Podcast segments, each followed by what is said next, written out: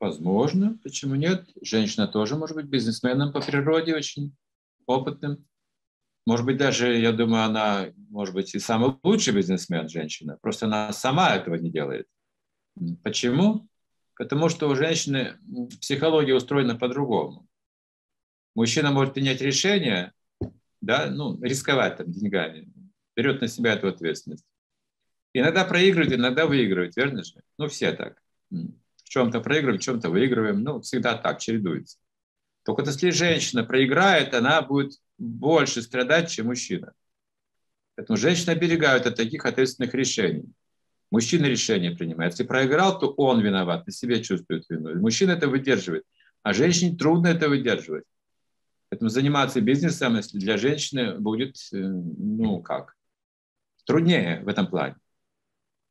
Если она выигрывает, да, если проигрывает, она может получить стресс сильнейший.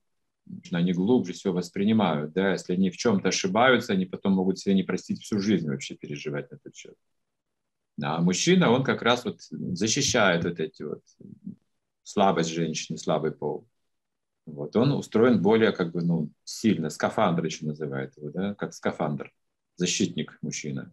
Быть замужем, поэтому женщине удобнее. Она через мужа может делать бизнес.